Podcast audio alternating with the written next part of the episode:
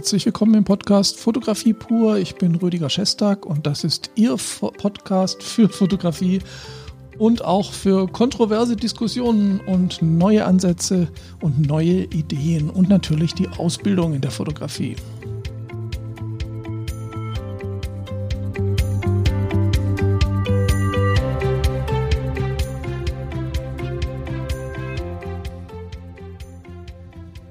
Ja, herzlich willkommen und ich freue mich, dass Sie auch heute wieder dabei sind. Und äh, ich habe ein etwas kontroverses Thema, aber genau diese kontroversen Themen sind die, die mich besonders interessieren, weil da ist noch einiges zu holen und da gibt es auch die spannenden Antworten meiner Meinung nach und auch spannende Positionen. Das Thema ist ja heute, wir kleben das Logo unserer Kamera ab. Ich habe das hier mal gemacht. Wenn Sie das jetzt als Video sehen, dann können Sie hier sehen, dass bei meiner Kamera sowohl das Logo als auch die Typenbezeichnung abgeklebt sind. Und jetzt könnte man fragen, ja, was soll das denn? Ähm, hast du Angst, dass die Kamera geklaut wird oder was ist los? Ja, da wollen wir jetzt mal schauen, was sind denn die Gründe, wenn man mit Fotografen spricht, und man sieht das übrigens ab und zu, die ihre Kameras abkleben. Schauen wir uns einfach mal die Gründe, die angegeben werden. Auch in Internetforen habe ich mich so ein bisschen äh, habe ich so ein bisschen durchgestöbert und mit anderen gesprochen. Und man kann, also das ist ein extrem kontroverses Thema und man kann das so auf drei Punkte runterbrechen. Der erste Punkt hatte ich schon angesprochen. Es gibt Fotografen, die kleben das Logo ab, wenn sie zum Beispiel als Tourist in Gegenden unterwegs sind, die vielleicht dafür bekannt sind, dass viel geklaut wird. Ja, man will vielleicht vermeiden, dass die Leute merken, welche Kamera das ist. Oder Reportagefotografen, die in unsicheren Gebieten unterwegs sind. Dazu muss man sagen, mag sein, dass das funktioniert. Ähm, man wird vielleicht nicht so schnell auf den Namen gelenkt.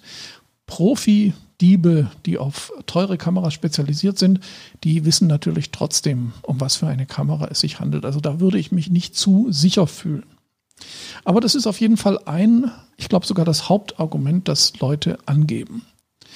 Ein weiteres Argument, das ist eins, was ich auch sehr interessant finde, das ist dass die Blackbox. Und zwar, die Blackbox ist im Prinzip die abgeklebte Kamera, so wie hier, die mir jetzt erstmal, die mich erstmal nicht über den Markennamen und über das Modell anspricht.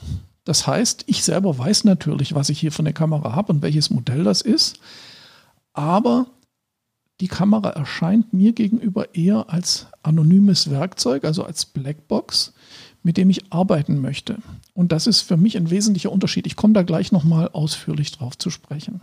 Kommen wir erstmal zum dritten Punkt. Und der dritte Punkt, das ist der oft zitierte Schwanzvergleich. es, es klingt äh, blöd, aber es ist tatsächlich so. Viele Menschen definieren sich über das, was sie gekauft haben. Das ist bei Autos so, das ist bei Kleidung so. Und da muss natürlich der Markenname ganz groß zu sehen sein, um allen zu zeigen, was ich mir leisten kann. Kann man machen, habe ich im Prinzip auch nichts dagegen, aber es ist halt nicht mein Weg. Ich merke das öfters, wenn ich äh, zum Beispiel auf einem Musikfestival mit zwei Kameras umgehängt rumlaufe, dass Leute mich ansprechen und sagen, ah, die Kamera habe ich auch äh, oder die Kamera würde mich auch interessieren, bla bla bla, Technik, Technik, Details und so weiter so gut wie keiner spricht einem auf so einem Festival an und sagt, ey, du bist doch der Fotograf, der letztes Jahr auch die Fotos hier gemacht hat und so weiter. Wie, wie gefällt dir das so und so? Also gibt es natürlich auch. Das sind dann äh, Leute, die für die Musik da sind. Aber andere äh, eben ja, schauen einfach auf die Kameras und was hat der? Habe ich was Besseres oder habe ich was Schlechteres? Und äh, das ist so ein Ding, was mir überhaupt nicht zusagt, weil, wie gesagt, für mich Kameras einfach Werkzeuge sind. Bleiben wir doch mal bei diesem dritten Punkt, wenn wir über Kameras sprechen, weil wir den Herstellernamen und das Modell gesehen haben, dann sind wir sofort drin in den technischen Details. Das heißt, wenn wir zum Beispiel bei einem anderen Fotografen jetzt die Kamera sehen, sofort, aha, das ist die so und so, die hat so und so viel Megapixel, da weiß ich, die hat einen großen Sensor, bla bla bla, äh, brauche ich die Kamera auch, um genauso gut zu fotografieren. Also man ist da ganz schnell so in diesem Ding drin, was kann die Kamera, was hat die Kamera, habe ich das nicht, brauche ich das, muss ich das kaufen, äh, kann man nur so gute Bilder machen. Das ist ja genau diese Sprache, der sich auch die Industrie bedient, um äh, Geräte zu verkaufen. Also zu sagen, du willst bessere Bilder, kauf dir die bessere Kamera. Auch darüber habe ich schon oft gesprochen. Und äh, das ist so ein Thema, das finde ich sehr anstrengend, weil als Fotograf will man ja eigentlich nicht, vielleicht manche schon, aber so die, von mir spreche ich jetzt oder von Leuten, die ich kenne, man will nicht über seine Kamera definiert werden. Und ein so ein ganz typisches Beispiel dafür ist auch das Fotografen-Selfie. Also für die, die jetzt äh, das Video sehen, ich zeige das mal kurz, ansonsten erkläre ich das auch kurz. Ähm, viele Fotografen haben ein, ein, ein Bild auf ihrem Account, so ein, ein Selbstporträt, wo die Kamera an ein Auge gehalten wird und die Hälfte des Gesichtes verdeckt. Damit zeigt man in dem Porträt natürlich, dass man Fotograf ist. Man zeigt vielleicht auch, dass man sich eine teure Kamera leisten kann, dass man also sehr professionell ist. Und dann ist bei vielen dieser Selfies ähm, ganz, ganz groß natürlich vorne der Herstellername zu sehen.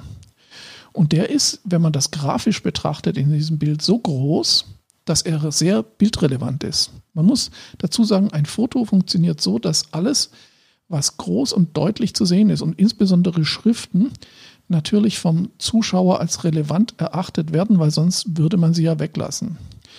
Und das ist passiert genau mit diesen Bildern auch. Das heißt, wenn ich so ein Bild sehe, auf dem ein Fotograf sein halbes Gesicht mit der Kamera verdeckt, das heißt, er ist hinter der Kamera und die Kamera nimmt die Hälfte seines Gesichtes ein und dann steht da auch noch ganz fett der Name des Herstellers, dann ist dieser Hersteller wichtiger als der Fotograf und zwar allein vom vom, vom grafischen Aufbau des Bildes. Ich will gar nicht sagen, ob das wirklich so ist, aber der Fotograf vermittelt damit, dass seine Kamera zunächst mal sein Gesicht verdeckt. Das heißt, er ist hinter der Kamera, es hat so ein bisschen das Gefühl, er versteckt sich hinter der Kamera und dann kommt noch der Markenname und der haut nochmal rein und sagt, ich bin wichtiger als der Fotograf. Und diese Message, will man die? Das müssen Sie selber entscheiden. Wenn Sie diese Message wollen, ist das okay. Wenn nicht, dann schauen Sie sich Ihre Bilder an oder kleben Sie wenigstens den Markennamen ab. Man ist ja dann auch schnell beim Thema Schleichwerbung. Wenn ich jetzt äh, auf YouTube Videos mache und irgendetwas verlinke, dann muss ich schon Werbung drunter schreiben, weil äh, Abmahnanwälte sonst sich freuen, dass sie wieder Geld verdienen können.